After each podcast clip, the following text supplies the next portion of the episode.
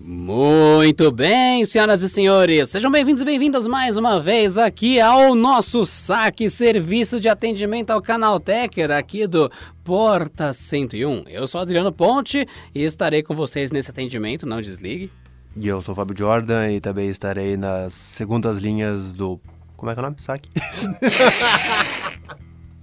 Eu vou fazer de volta. Ai, já era! Porta 101.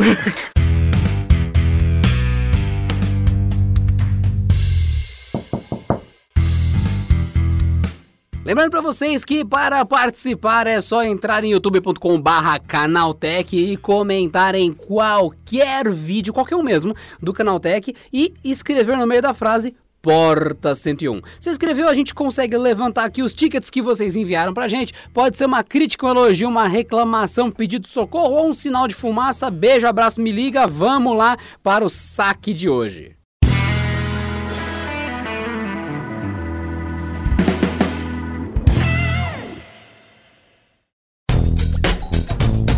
Não se esqueça que o Porta 101 é parte da família Canaltech, portanto não deixe de passar no canaltechofertas.com.br se você ainda não recebe os melhores descontos de tecnologia direto no seu celular. canaltechofertas.com.br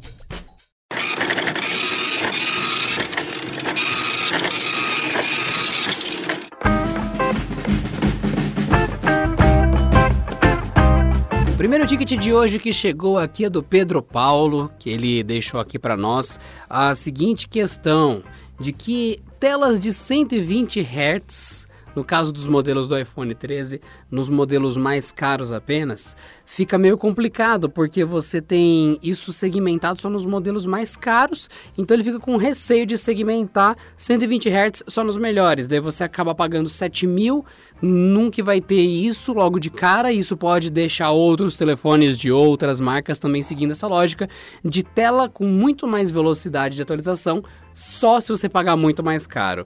É, o nosso amigo aqui pedindo socorro para nós, então, Fábio Jordan. Faz sentido esse ticket? Você sente que é necessário ser mais caro para ter 120 Hz no telefone? Ou mesmo se o usuário consegue aproveitar isso? Olha, como usuário de celulares exclusivamente de 60 Hz, que eu tenho celulares mais antigos, é... eu na verdade não sinto falta dos 120 Hz. Já usei celular 120 Hz e acho um adicional interessante. Essencial? Não. Agora, eu entendi o, a colocação aí, porque a dúvida é, se a Apple colocou nos mais caros, será que as outras empresas não vão colocar só nos mais caros? Ou segmentar e deixar exclusivo para quem pagar mais? Eu acho que não, pelo seguinte, a gente tem muito uma impressão de que outras marcas costumam, é, digamos, se inspirar na Apple é, baseado em situações recentes, como por exemplo, ah, a Apple tirou o carregador, vai a Samsung e tira o carregador.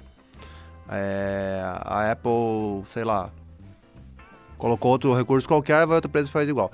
Isso é de fato uma coisa que acontece às vezes, porque as empresas podem ver, tipo, nossa, a gente pode economizar, ou a gente pode seguir uma tendência, porque se os, os usuários mais exigentes estão aceitando uma boa, porque os nossos usuários, eu não estou falando que os usuários da Samsung sejam menos exigentes, mas eles não são exigentes ao ponto de pagar muito mais caro, conforme a gente vê aqui no Brasil, principalmente falando de Brasil.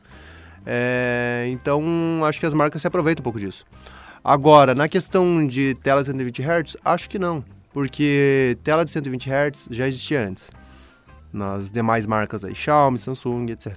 Então, é, é um trunfo que essas marcas têm sobre a Apple. E é um recurso que elas podem convencer os usuários de falar: ó, oh, gente, vocês podem pegar um intermediário, você pode pegar um celular pela metade do preço e que tenha esse recurso. Então eu acho que não, não vai ser o caso não de, de restringir. Eu fico pensando o quanto alguns painéis aguentam 120 Hz e a fabricante só não ativa via software porque tem painéis que realmente são mais simples, tem outros que você fala, nossa, ele até chegava em 90, por exemplo, né? Então é que tem muita gente que começou a receber 90 e você vê que a fabricante não estava encomendando peça nova de ninguém, só começou a chegar com 90. Aí você, hum, interessante. Mas eu acho interessante como as pessoas não estão percebendo que isso é uma mudança que exige processador. Geral não tá se tocando disso. No caso dos iPhones não faz diferença nenhuma, todos eles usam um processador brutal, então, então todos eles podiam fazer quantos hertz a Apple quisesse. Ó, ainda fica aquele palpite baseado em nada com coisa alguma. Se eles quisessem fazer 244 Hz, ia, hein? Mas, enfim, né? Só, só dizendo, enfim. Mas a galera não percebe que isso tem uma consequência, uma implicação direta em bateria e também em sobrecarga do sistema, da GPU e tal. Mas, enfim, não sei se tem tanta entrega pra galera. Não sei se de fato vai sentir uma diferença que não. Olha, o meu faz ah, eu desativei no segundo dia porque não teve diferença real pro meu uso, mas comia muita bateria. Mas tá aí, né? Eu lembro que teve uma época que a Sony emplacou o lance de 4K no celular. Foi legal por dois meses, daí depois o mundo voltou ao normal.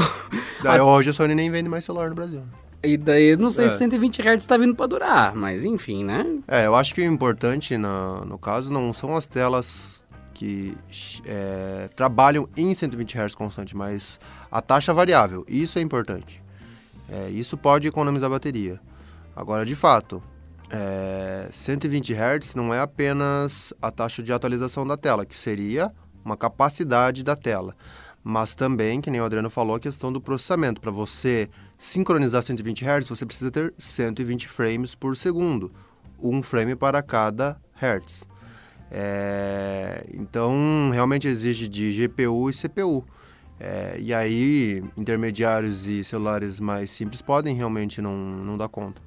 Mas alguns intermediários, pelo visto, dão conta, porque as marcas estão colocando. Ou, eu não, não, testei modelos desse tipo, pode ser que esteja meio capenga, ou pode ser que algumas situações não funcione.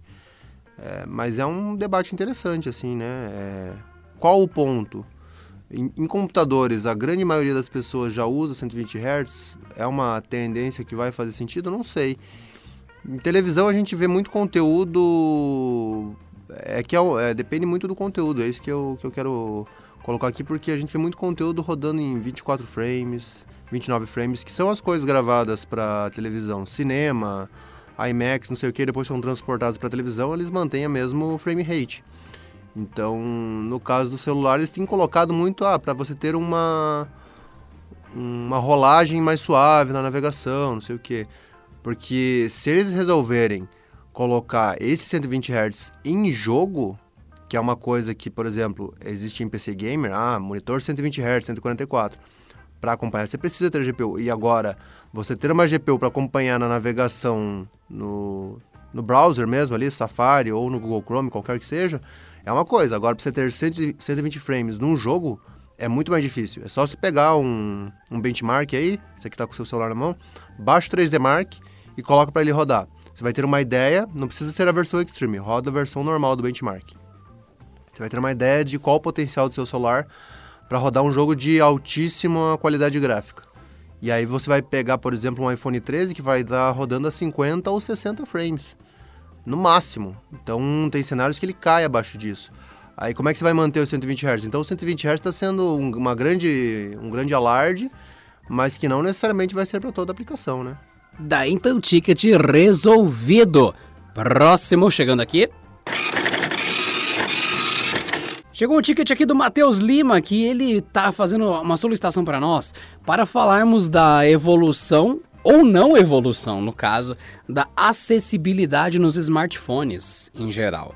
Fica aqui a minha dica como deficiente visual para o Porta 101. Então, o Matheus Lima ele tá certo e faz todo sentido cobrar mais acessibilidade nos celulares, porque ainda não a gente literalmente está falando de tela de 120 Hz, que é uma coisa que faz zero diferença para acessibilidade. A pessoa quer mais retorno tátil, mais retorno sonoro e tudo mais. A experiência do celular é predominantemente visual, não tem como dizer que não.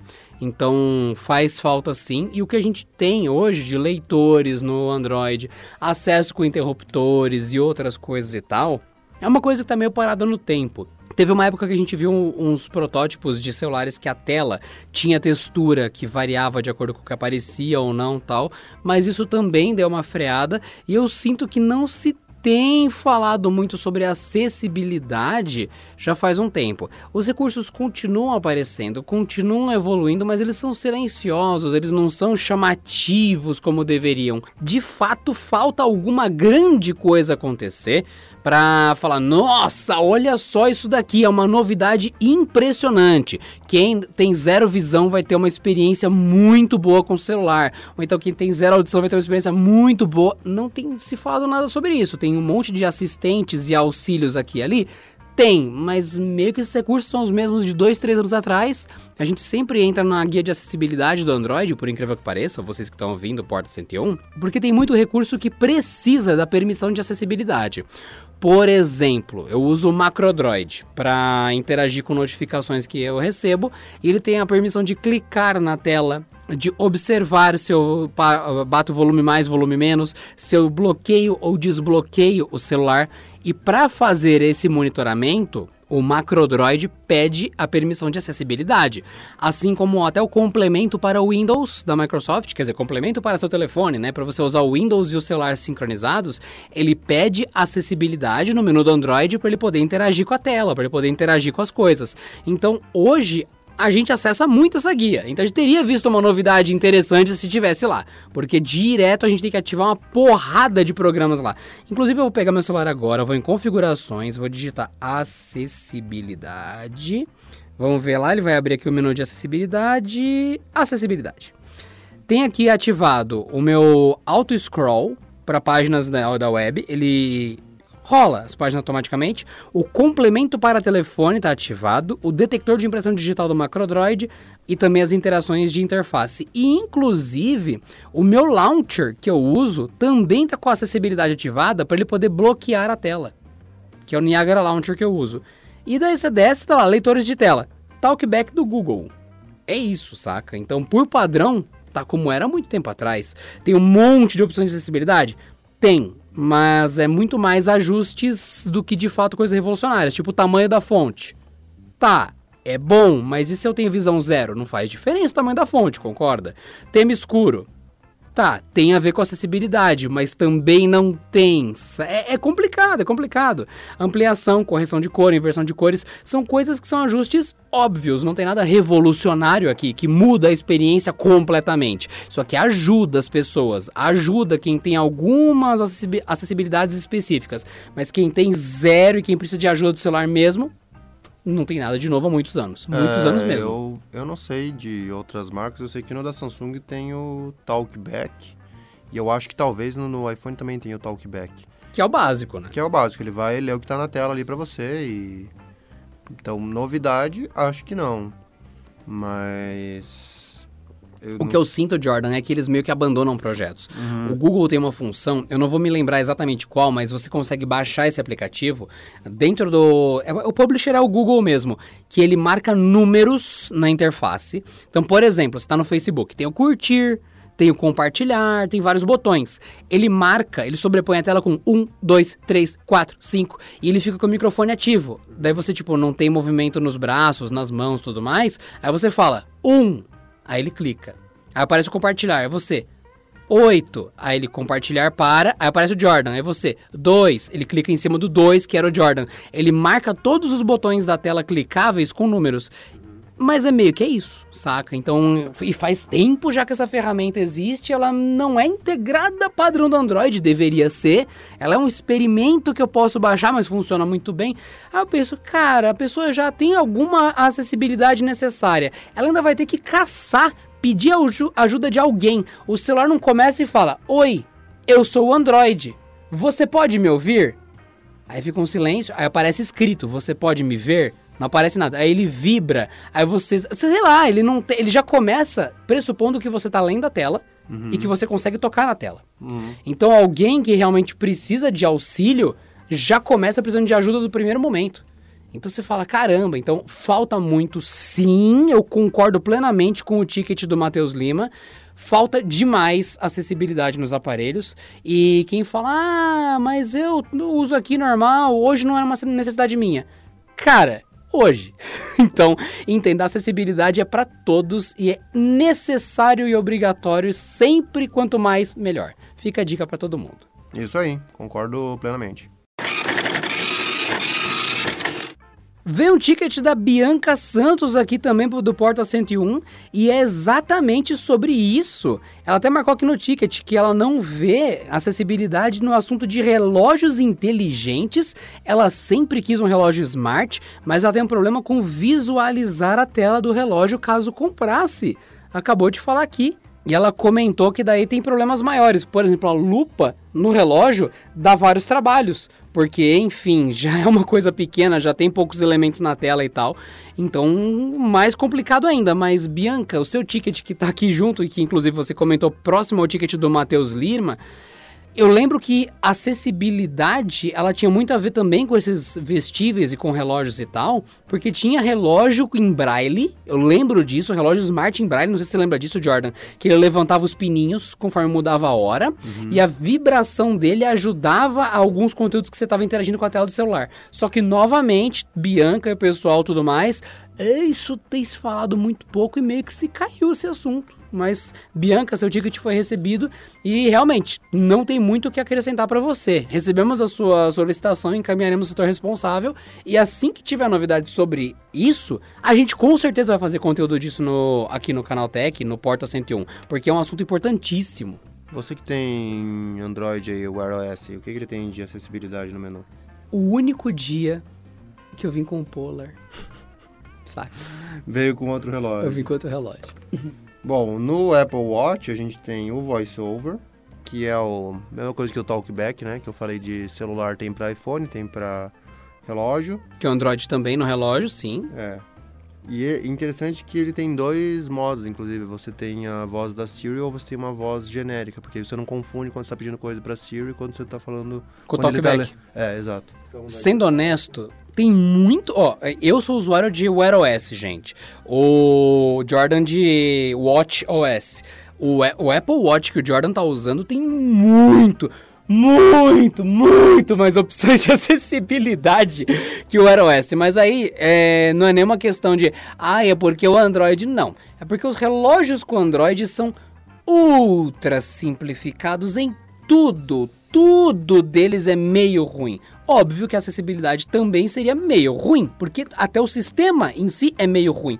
Então, fica a dica aqui do Jordan. Bianca Santos, respondendo seu ticket, você precisa de um Apple Watch já que você tem alguma acessibilidade visual aí com o seu aparelho e com as coisas, o Apple Watch vai te entregar muito mais auxílio e assistência. Então, essa é a resposta para o seu ticket. Eu vou marcar ele como resolvido estarei transferindo sua ligação para nossos atendentes. Eu gostaria que você continuasse em linha e avaliasse o nosso atendimento de 0 a 10 com um Apple Watch, porque eu, como usuário de Wear OS, ou seja, Android no Watch inteligente, ou ainda Masfit, Mi Band e tudo mais, eu garanto que as opções de acessibilidade são inexistentes ou insuficientes em comparação à porrada de recurso que o Jordan abriu aqui em acessibilidade do Apple Watch dele. De verdade, não estou brincando. O sistema de relógio é mais inteligente na Apple já faz um tempo e como usuário Android eu tenho que admitir, infelizmente tem menos tudo e menos acessibilidade. Obrigado, Jordan.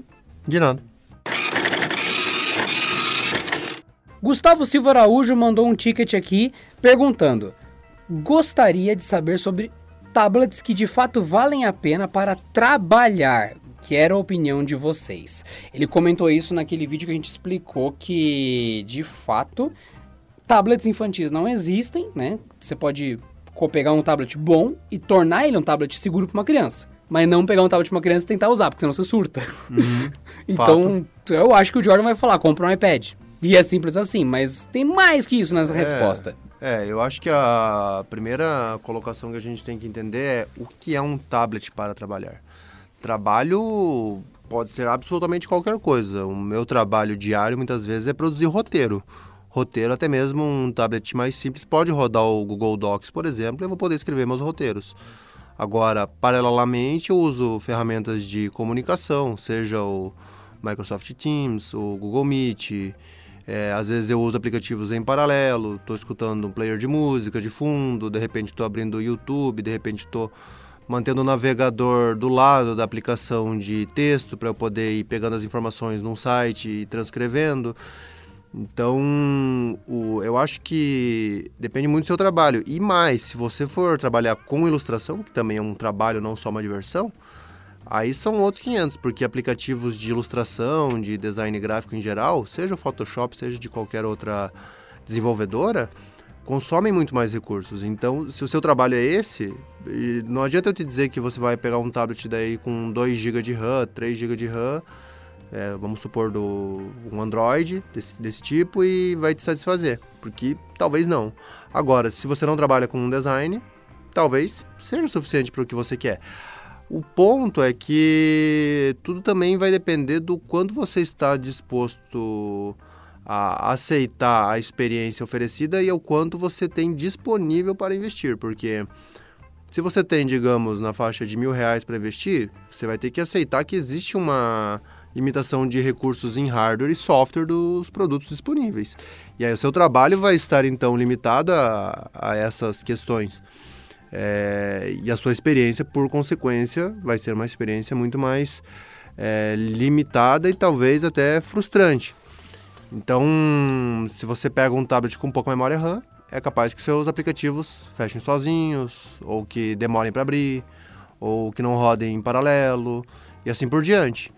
É, agora, se você já tem um pouco mais de condição financeira, aí, inegavelmente, eu sou usuário de iPad. Então, eu, eu, eu, tenho a certeza de que é um produto que roda os aplicativos e que serve para quase todos os tipos de trabalho. Tipo, vai ser muito raro você precisar, do, no caso da linha da Apple, do iPad Pro. É só se você edita vídeo em 4K e precisa muito de é, funções extras, assim, que não vão funcionar no modelo mais básico.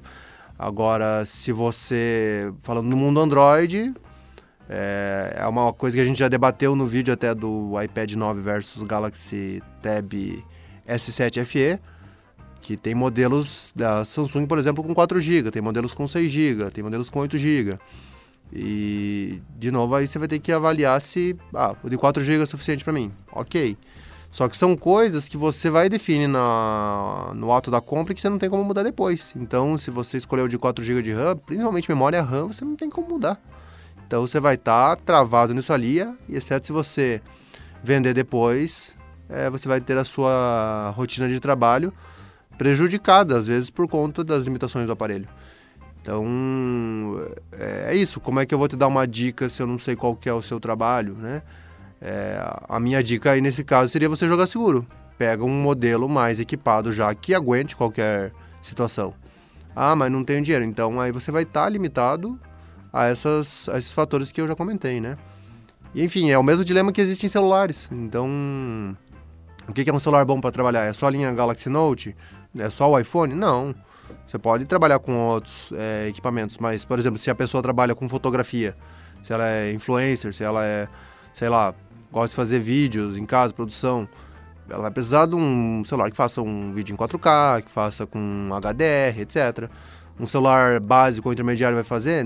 Às vezes, mas com a mesma qualidade de um top de linha que vai agregar para fun a função, para o trabalho dela? Provavelmente não. Para mim, tem três opções no Brasil: Galaxy Tab, Lenovo ou iPad. Escolha bem entre esses e boa sorte. É um bom resumo, realmente, porque existem outras marcas. Mas vendendo no Brasil é, é um problema. Que lá fora tem um negócio chamado Surface. Pra mim, aquilo é tablet pra trabalhar. É. Aí já no ecossistema do Windows e tudo, né? E é um tablet legal. Uhum. Com um carregador ridículo. Nem tudo dá pra ser perfeito, né? Tô vendo que esse é o ticket do Anderson Campos Rosa, deixa eu ver. Sugestão de pauta: comparativo entre os melhores relógios vendidos no Brasil ou não. Exemplo: quais relógios possuem duas telas, funções e sistema operacional? Interessante, tá com dúvida de importar um relógio e qual que tem maior autonomia. Anderson, tá difícil, cara, porque realmente o relógio com duas telas já é uma coisa que só eu gosto. Ninguém mais liga para isso. Tem dois modelos que você vai achar: o TicWatch Pro tem duas telas, uma em cima da outra, que tá, para quem não sabe o que é isso, youtube.com.br canaltech, coloque o melhor relógio com o Wear OS. Vocês vão achar lá um vídeo de uma hora, eu mostro as duas telas. É uma tela transparente em cima de uma tela preta. A tela transparente ela acende dependendo do que você faz e ela gasta pouca energia, ponto. E tem um relógio da Casio, tem um G-Shock com Wear OS, que tem duas telas também. Aí a tela transparente de baixa energia acende para economizar energia, aí a tela colorida embaixo acende para mostrar coisas elaboradas. Não tem mais relógios no mundo que faz isso, ninguém liga para isso, a Samsung não faz isso, a Apple não faz isso, ninguém faz, só eu gosto. Então é complicado. Lá fora, relógio para comprar lá fora. Beleza. Tem uma porrada. Tem Fóssil, tem Garmin, tem aquela marca que eu sempre esqueço que não é a Fóssil. tem um monte de marca lá fora que tem relógio com Wear OS ou não e tal. E daí começa aquela bagunça de você vai importar, você tá arriscando algumas coisinhas. Por exemplo, o relógio que eu uso, que é o TicWatch Pro 3, tem a versão dele LTE para você usar ele com com eSIM, com SIM card virtual. Só funciona na Vodafone mesmo comprando ele desbloqueado, ele foi feito para funcionar na Vodafone. E mais ainda, nas bandas e nas frequências da parte que é ali perto de Holanda, ali da vida, Dinamarca, ali, aquela região da Europa específica. Então você vai ter dificuldades bem complexas para usar ele nos Estados Unidos com eSIM, e no Brasil você não vai funcionar de forma alguma. Então, é muito complexo adivinhar o Brasil inteiro tentando importar relógios diferentes. Então por isso que vem a regra. A gente pensa no que vende no Brasil, que qualquer um pode comprar. Você vai importar, você já tem mais conhecimento, você já está fora do guia básico de compras. Então, no caso, pensando no Brasil, você tem Apple, com todos os Apple Watches. Você tem Samsung, com todos os Galaxy Watch. É isso. Acabou. Acabou. Você pega a Xiaomi, Xiaomi não é smartwatch. Nenhum que vende no Brasil é smartwatch. Ah, mas tem um que roda o Wear OS. Tem, mas ele não foi feito para ter acesso à Play Store. Ele roda o Wear OS, mas ainda assim é só uma subversão do sistema. É bem básico. Ah, mas eu já vi rodando até YouTube. É tudo programação de usuário avançado. Ele não é assim quando sai da caixa. Ou é Samsung ou é Apple. Comprar no Brasil é isso. Ah, eu vi um relógio da Polar não é smartwatch, ele não roda um sistema que você vai instalar iFood nele, não. Ele é para fitness tracking. E fitness tracking tem uma porrada, tem até coisa da Mormai. Então, não. Não. Você quer relógio inteligente? Samsung ou Apple. Não tem outro jeito, infelizmente. Importação é, é a opção para quem quer mais que isso, mas não necessariamente vai te trazer tanto benefício assim. Eu estou usando um relógio que tem quase 600 mAh de bateria e dura dois, três dias. Valeu a pena eu importar ele?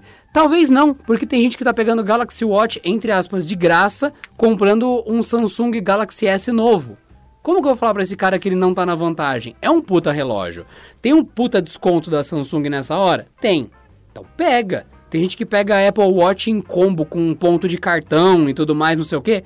Cara, é um puta relógio. Então, às vezes, a gente dá uma volta muito grande em troca de um benefício que é bom para mim e não para vocês. Então, esse ticket é complicado. O relógio é pior que roupa. É uma escolha pessoal, pessoal, pessoal e envolve moda, além de tudo, e lifestyle. Então, muita parcimônia nessa hora. E deu sorte que pegou o maior especialista de relógio aí do Brasil, hein? Tô pra ver alguém que faz vídeo de 40 minutos, uma hora de relógio. Com conteúdo, hein? Com conteúdo e que foi lá e importou. Então acho que é um são argumentos muito válidos. E é triste. É isso. O Brasil em celular, em relógio, em tablet é praticamente isso. É, tem mais celular do que tablet, tem mais tablet do que relógio. Exato. O que necessariamente mostra um problema. Vai restringindo cada vez mais as marcas e modelos, né? E aí o usuário final é, que não quer se incomodar só tem essas opções. E aí as opções que tem é sempre com bateria de um dia e olhe lá. Porém, smartwatches de verdade também tem esse contraponto. Que é isso aí, você pega um de outra marca que importado ou uma marca mais desconhecida, e aí ele serve muito mais para só para os exercícios e não para o lifestyle. Então, acho que depende do que a pessoa quer, né? Eu gosto de relógio bonito, eu gosto de trocar as pulseirinhas do Apple e é isso aí e carrego todo dia. Vou fazer o quê? Se tivesse um Apple Watch que durasse três dias, eu teria ele, ué, mas não tem, então é tem que se contentar com o que tem. Aí alguém vira e fala, ah, ele só tem o Apple Watch porque é bonito. Primeiro que se você acha o relógio bonito, é isso, você acha. Eu acho o Apple Watch hediondo, porque ele é quadrado, parece uma, um mini celular no pulso. Me dá um desgosto muito grande. O Apple Watch novo, ele suaviza um pouco isso. Eu falo, opa, é mais legal. Eu gosto de relógio que parece relógio.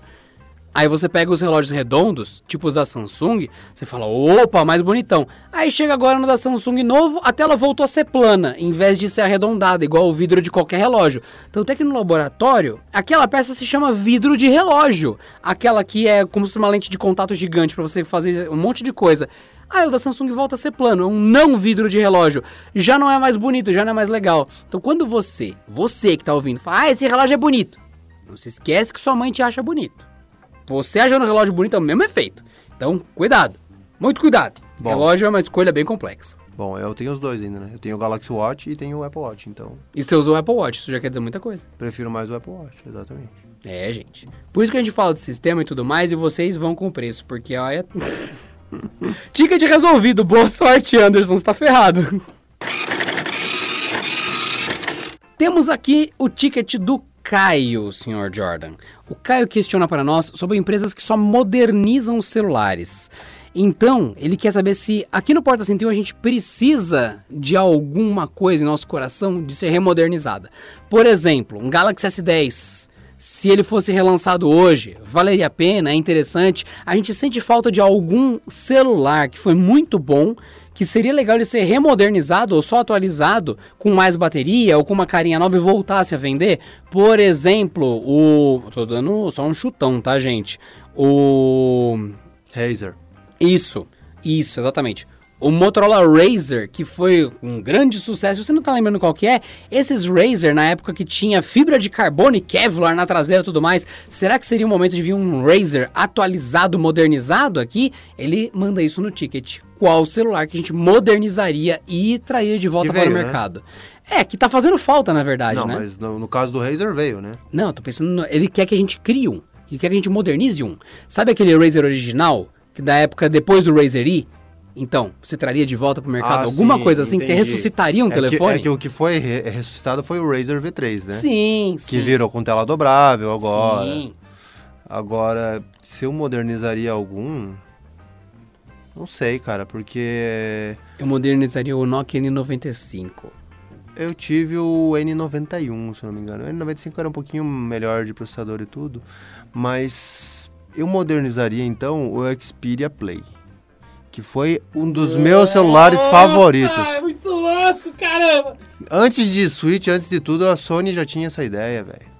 De... Xperia Play, para quem não lembra, que era um celular basicaço, até pra época o processador dele não era tudo isso, com uma tela legal, com tamanho legal, com controle de PlayStation e emulador trincado oficial da Sony. Deslizava a telinha para cima, os controles estavam embaixo e ele virava um PSP que rodava jogos de PlayStation 1. E rodava bem ainda por cima. Rodava bem, porque não era por emulação, ele tipo tinha o hardware próprio ali, né? Então ué, era um produto oficial da Sony. Então precisava ter um software dentro do Android rodando. É, agora, no Brasil, rodou o quê? Um jogo. Que tinha o Crash Bandicoot, é isso. Já mais que suficiente. Você vai viver de Crash no seu Playstation? Claro que sim. Sim, porque ninguém consegue zerar Crash. É tão difícil que você ficava jogando. Eles pensaram, vamos colocar um jogo que o cara vai jogar até estragar o celular. E, aliás, eis um detalhe. Porque, ah, é um celular deslizável, estraga com facilidade. Não, eu tive ele por uns dois anos e pouco, não estragou, mas como eu sempre troco de celular a cada um, dois anos, quando eu troquei no segundo ano lá por, é, por um novo celular, eu geralmente vendia o meu celular antigo para justamente, é, a gente não tem a melhor condição, né? Então vendia um para justamente pagar o próximo. E como ele não foi para frente, tipo, muita gente desbloqueava e colocava emulador e as coisinhas, eu não colocava.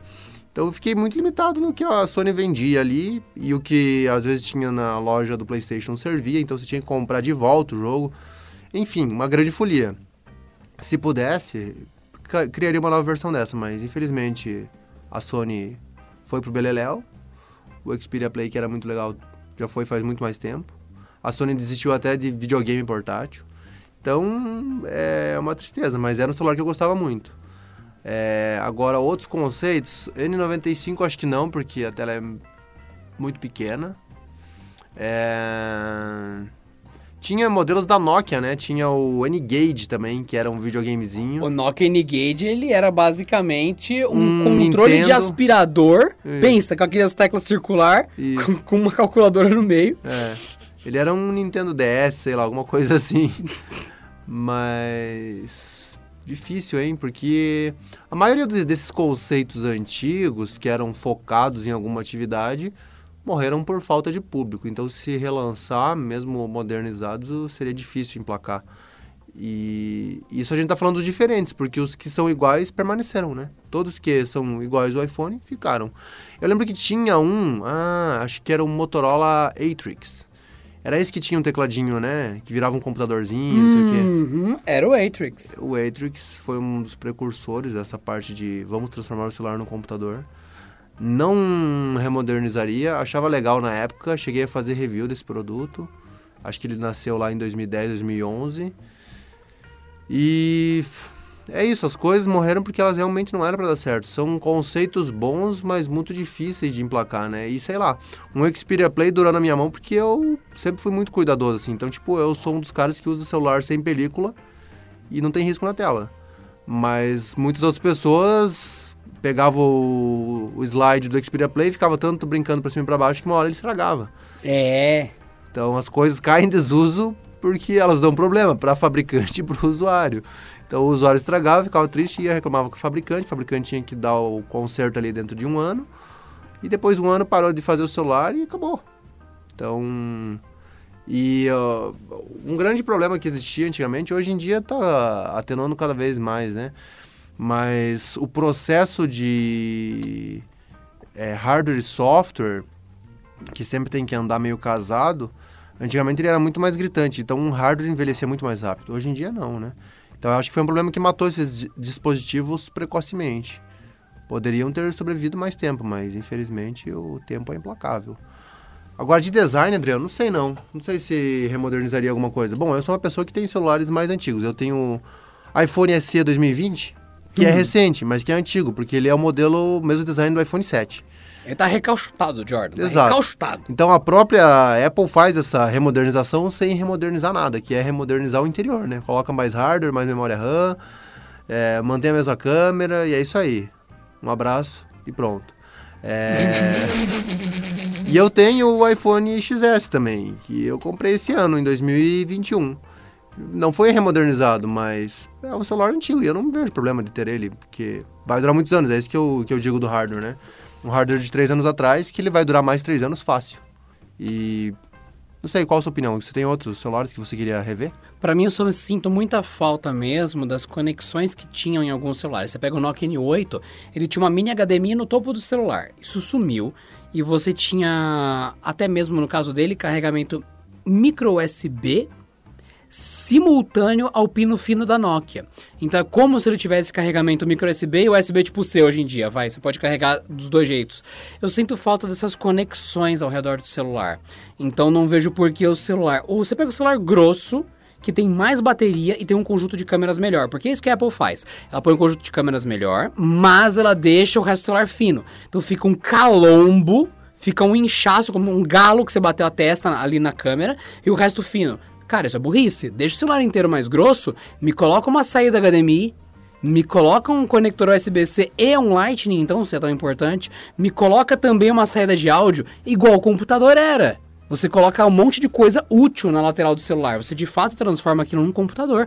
Me coloca uma, uma USB decente para eu ligar um teclado e um mouse. E daí uma saída para o monitor para usar de fato como minha CPU. Em vez de ter que espelhar porcamente num computador inteiro, em vez de ser só um monitor, para daí sim eu poder controlar. Me faz isso ser decente. Isso já aconteceu. A gente já esteve nesse caminho. A Razer tinha um celular que você colocava no teclado e ele virava o touchpad. Você tinha a Motorola que você encaixava num lapdock, que era o nome, que era o Atrix, e você tinha um computador inteiro a partir dele. Tinham outros celulares que eram isso. Outras marcas fizeram, inclusive algumas não naufragaram, esse cruzeiro de tentar fazer as coisas funcionarem, sempre ficar vai e volta, vai e volta, aí você vê, bum, um urubu se chocou contra você e você não conseguiu fazer o seu celular virar de fato um telefone que é um computador. Eu sinto muita falta disso, já aconteceu no passado várias vezes, e eu quero que repaginem isso, tragam isso de volta para os celulares. Modernizem esse conceito que o Motorola Atrix e tantos outros já tiveram, mas o pessoal não tem coragem de vender um celular que faz às vezes de notebook. Mas você não acha que o conceito do Samsung Dex não através do produto oficial da Samsung?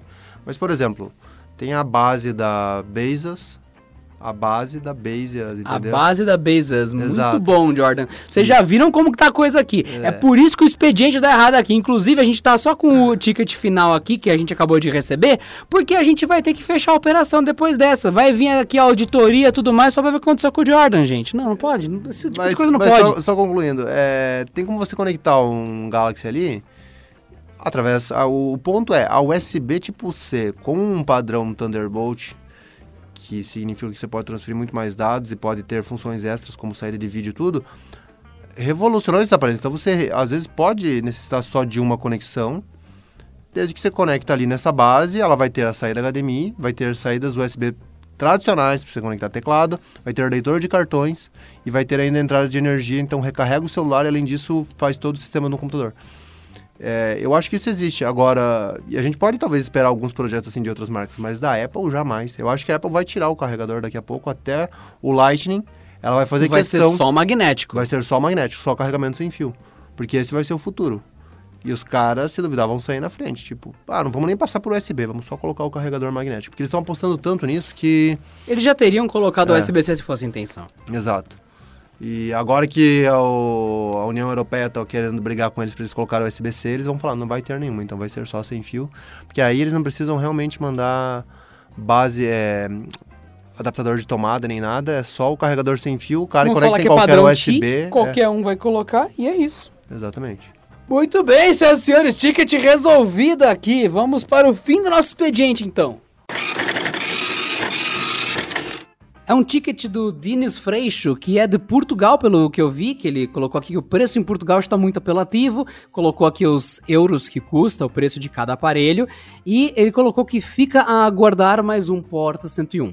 Então, um grande abraço ao Dines Freixo, que comentou aqui e que deixou a seguinte questão no ticket dele sobre módulos de câmera serem algo mais atrativo na hora de escolha, pelos termos de design. É, Jordan, eu acho que você tem uma bela questão aí. O que, que você acha dos módulos de câmera e design atuais dos aparelhos? Porque para mim, para mim, Sr. Jordan, se hum. a gente tá num, num, mato sem cachorro, num, be, num bacon sem saída, como diriam os apreciadores de feijoada, porque. Uhum. Sinceramente, a Apple mesmo já deixou claro com o lançamento do 13 que isso não é mais uma questão, né?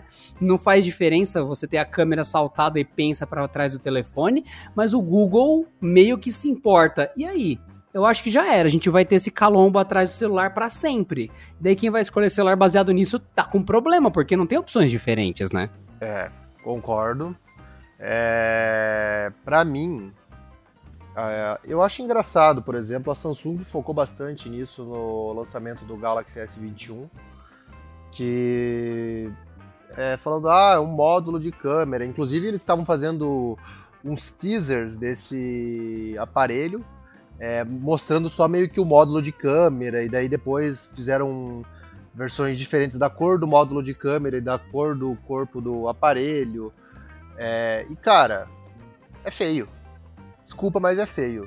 É feio no S21, é feio no iPhone 13, é feio em um monte de aparelhos. Eu concordo que o da Google, no caso do Pixel 6, eu achei uma solução mais inteligente é, porque assim, um dos problemas, eu sei que todo mundo vai usar capa, eu sei. Todo mundo vai usar capa porque a capa ajuda a proteger o aparelho. Mas sem a capa, de vez em quando você vai querer usar sem a capa. E se você não for usar, você vai saber que sem a capa é um negócio feio. E é um negócio que fica bambo. Se você coloca o seu celular em cima da mesa sem a capa, ele fica pendendo, né? Porque tem uma parte mais elevada do que a outra. Então fica esquisito. E, cara, eu realmente não sei como que elas vão solucionar isso. Eu acho que, por isso que eu acho que a solução da Google foi inteligente, né? Integra toda uma barra ali e pronto, porque aí pelo menos ele fica numa elevação e não fica pendendo para um lado e para o outro. Particularmente, eu gostava da solução, por exemplo, do Galaxy Note. É, o 10 eu achava legal, o Galaxy Note 20 ainda ficou legal, porque é, ele estava pelo menos integrado dentro do corpo. O do S21, que ele vai até a borda, eu já achei esquisito. O da Apple, eu prefiro nem comentar. Eu acho feio. Já achava feio no 12, acho feio no 13. Acho que é um negócio difícil de resolver. É... Porém, assim. Difícil de resolver, não, né? Porque hum. não é interessante ter mais bateria no e... telefone, né? Então, não, mas calma. É, eu, acho, eu acho difícil de resolver o seguinte, Adriano. As empresas faz tempo que focaram em vamos criar celulares finos. E desde então elas batem na tecla de nosso celular é incrivelmente fino e tem 0,7 centímetros, e agora tem 0,6 centímetros, e blá blá blá. Então ficou muito nisso. É muito fino, é muito leve, é muito fino. E sempre batendo nessa tecla. E aí, qual que é a solução para você deixar muito fino? É você manter tudo o máximo fino possível, exceto o módulo da câmera, porque tem o sensor ali atrás, tem outros componentes da própria lente que acabam agregando esse espaço, essa espessura adicional. E aí, sim, uma solução seria: vamos fazer então todo o corpo largo, para que eles fiquem todos na mesma. o corpo inteiro fique na espessura da câmera. E com isso a gente poderia colocar mais bateria, poderia ter mais espaço para dissipar o calor, poderia ter uma série de benefícios, mas daí, ah, putz, ficou com 0,9 centímetros, né? Nossa, muito grosso. Infelizmente as pessoas não vão aceitar bem. Então os caras. Pra mim isso é fake. Pra mim isso é fake porque você pega um M51, um M62, tem 7 mil de bateria, sabe, Jordan? É um, hum. Pra mim é, é, é, é necessariamente opção. É estratégia de mercado para mim, saca? Sim, e aí a gente tem um intermediário com muito mais bateria do que o top de linha, né? Não faz sentido, não faz nenhum sentido para mim, porque dentro da Apple, beleza, entre muitas aspas, mas quando você pega um, como você falou, um Galaxy S que tem menos bateria que um Galaxy M, pô, né? É, é no caso da Apple, porque não tem um intermediário, né? Tipo, o intermediário deles é o iPhone SE. De linha do ano passado, É, né? o iPhone 11. Então, e é... o iPhone SE talvez seria o de entrada, né, deles.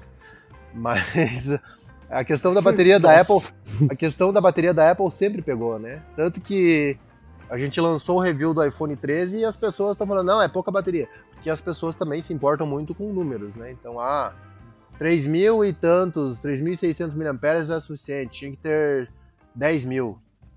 Cara, Mas pra mim, com certeza não é suficiente, porque se a Apple otimiza tão bem, tão bem, tão bem o consumo de energia e a bateria e tudo mais, Ué, o que acontece se você colocar uma bateria maior? Seria o supremo deus campeão de energia, saca?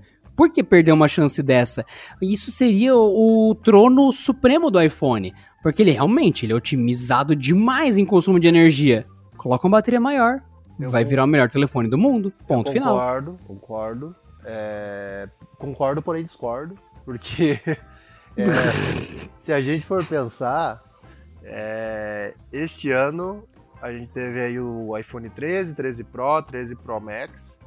E a Apple ela tá num beco sem saída, num, como você disse, num bacon sem saída aí. Que, cara, legal, então a bateria tá durando mais, porém número é pouco. Seria excelente se tivesse uma bateria de 5 mil? Seria, nossa, ia durar 40 horas, 50 horas. Legal. Só que. E faz como? Porque, cara, a gente tem o 13 Pro Max que tem 240 gramas, só o celular. Então, se você coloca uma capinha, ele vira 270 gramas. Então tá virando Basicamente um, um pacote de mortadela com queijo. Não é só Sim. um pacotinho de mortadela, né? Tem já os dois frios ali num lugar só. Então, se a gente colocasse, se ela colocasse 5 mil miliamperes, 400 gramas, ela ia virar o vexame do, do segmento. Então é nesse sentido, eu acho que enquanto eles não acharem uma solução melhor de bateria, eles não vão mudar tão cedo. E um, outra, um outro argumento que a, sempre se tem em questão de Apple é os caras não vão fazer um upgrade monstro, Porque se eles fazem um upgrade monstro esse ano, eles não têm o que eles fazerem de upgrade ano que vem.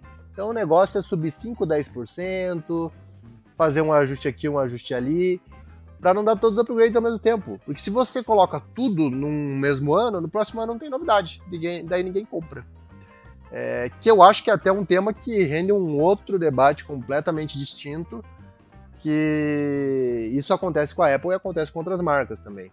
Apesar de que, como muitas querem combater a Apple, né, a Samsung, a Xiaomi, etc., todo ano socam de recursos para tipo falar, ó, oh, a gente tem muito mais aqui do que a Apple, por exemplo. É... Mas enfim, voltando, é, já, já, já, já divagamos bastante aqui, voltando ao ponto da câmera, eu acho que não tem como resolver.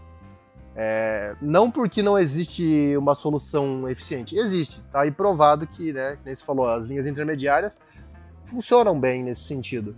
Mas nas linhas top de linha eles não querem resolver, porque eles querem deixar fino, que eles querem deixar elegante, com um corpo de vidro, com não sei o que, e aí se ficar grosso as pessoas vão achar feio. Então eles preferem ah, que fique só feio a câmera do que fique grosso o corpo inteiro. E aí, meus amigos, é isso, vai ter que aceitar. Todos são feios, exceto, na minha opinião, pelo Google Pixel, que apesar de ter algumas questões estéticas que poderiam melhorar, eu gostei bastante da barrinha inteira, que funciona melhor. É. E assim caminha a humanidade, Sr. Jordan. Sim, assim caminha a humanidade, e seja bonito ou feio, estão vendendo rios de Galaxy S, de iPhone 13, de todos esses modelos aí vai continuar vendendo muito bem, porque as pessoas sabem que não tem escolha. Então é isso. O que, que você pode pegar ao invés disso? Ah, você pode pegar um dobrável. Aí você tem a câmera bem integrada, mas daí você tem o... a tela quebrada no meio.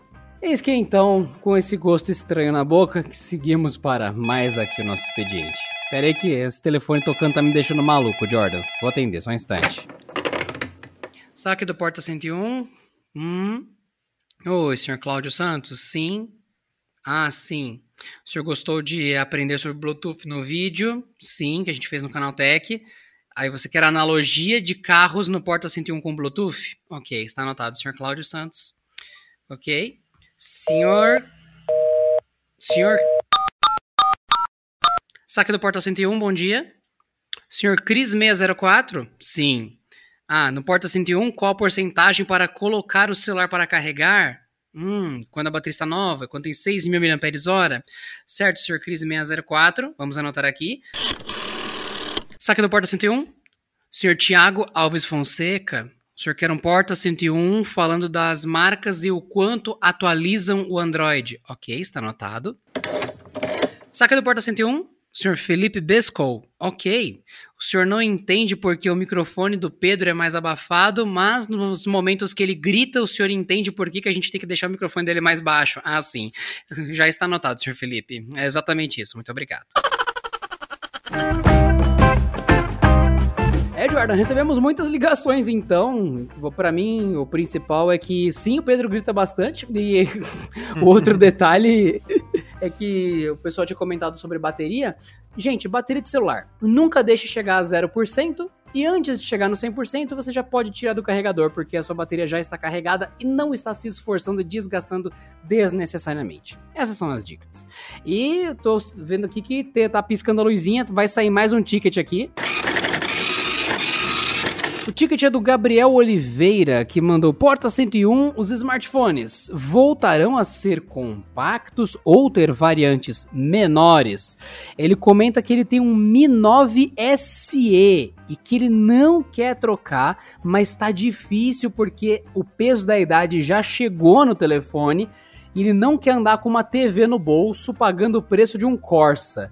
Cara, essa frase é a coisa mais específica que eu já vi até o momento. Uhum. Não quero andar com uma TV no bolso e não quero pagar o preço de um Corsa num iPhone mini. Já Então, ele é um amante de celulares confortáveis e discretos. Podemos esperar mais opções com Android? O que acham disso? Por isso manda o ticket para o Porta 101. É, o Gabriel Oliveira mandou uma grande questão. Boa sorte, Jordan. Você que lute. É, olha, essa não, próximo ticket. Essa questão do celular compacto, não tem nem o que falar realmente. É, todo mundo, acho que acho que foi você e a Amanda que gravaram, né, Adriano, um episódio falando sobre telas grandes. Sim, foi eu e a Amanda que gravamos sobre pois o é, tamanho das telas. Porque as telas dos celulares estão cada vez maiores. Se você não viu, você pode ver esse episódio lá no. É, esse vídeo lá no nosso YouTube. E assim, as telas estão cada vez maiores porque os usuários gostaram de telas maiores. Ou os usuários gostaram de telas maiores porque as empresas lançaram telas maiores. Eu não sei, é um, paradoxo aí sem resposta. É, Criou-se essa necessidade de ter tela cada vez maior, de aproveitar cada vez mais o corpo do celular e não sei o que. E a gente saiu lá dos 4,7 polegadas, que era o terreno comum entre 4 e 5, foi para 6, agora estamos chegando em 7 e não é suficiente. E aí os caras criaram um dobrável para você ter tela ainda maior. Então, eu não sei o que está acontecendo. Eu gosto de celular compacto também.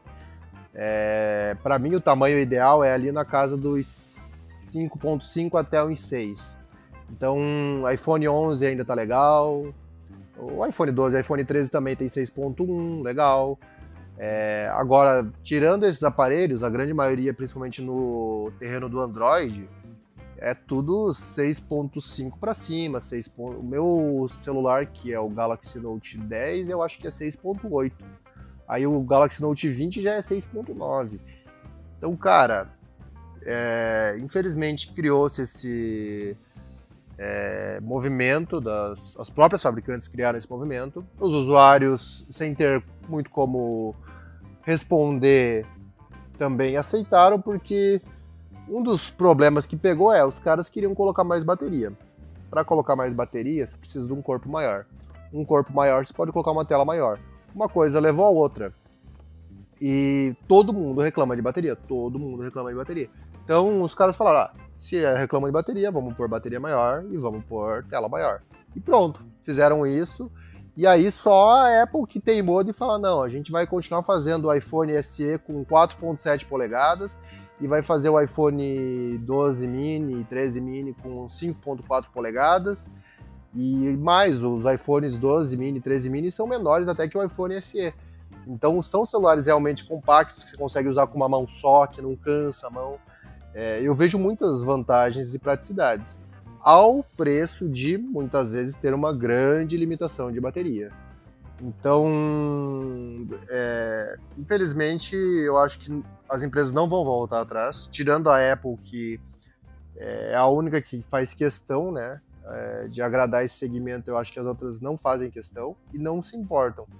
Então, acho que você vai ter que aceitar. Se você quiser um celular compacto e que não custe o valor do Corsa aí que você falou, é, você vai ter que pegar daí, sei lá, o iPhone SE. 4.7 polegadas. É pequeno? É. Mas você queria um celular pequeno. Agora, se você quer com um celular pequeno e com uma tela otimizada, aí é o iPhone caro, que é o 12 mini, o 13 mini. Infelizmente, não tem solução boa e barata. É, e para mim é aquela questão que o Jordan já mais de uma vez lembrou a gente, né? não tem o que dizer, não tem o que fazer, visto que a tecnologia da bateria é uma coisa que não evolui há muito, muito, muito, muito tempo. Tudo evoluiu menos a bateria.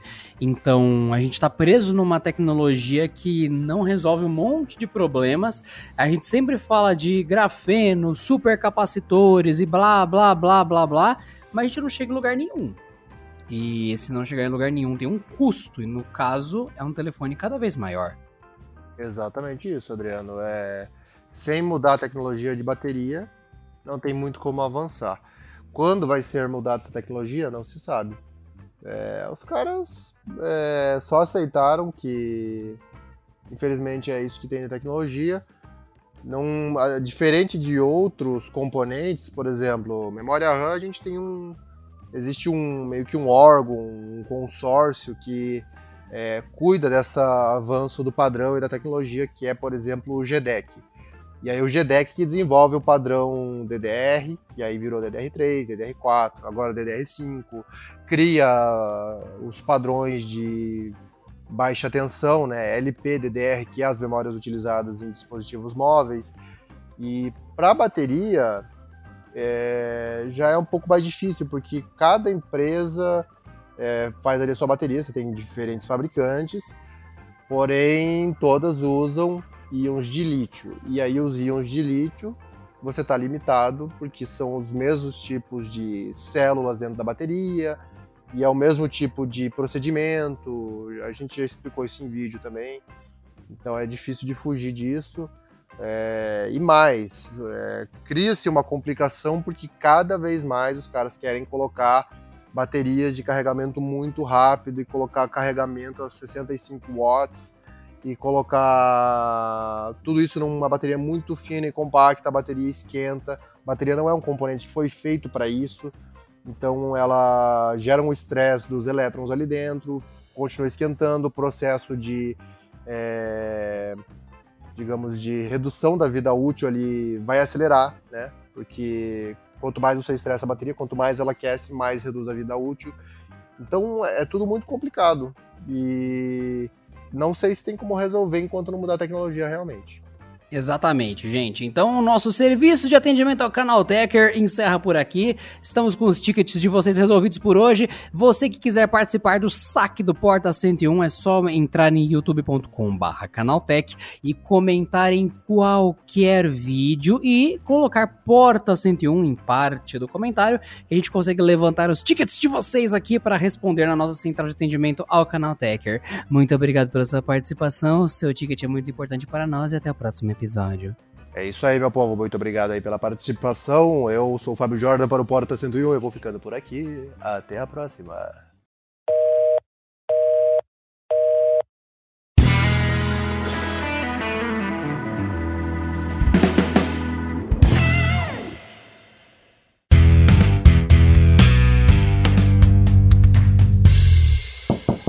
Este episódio contou com a edição de Vicenzo Varim. Não deixe de seguir a gente no Instagram, que é canaltech, com CH no final, e também no YouTube, youtube.com canaltech.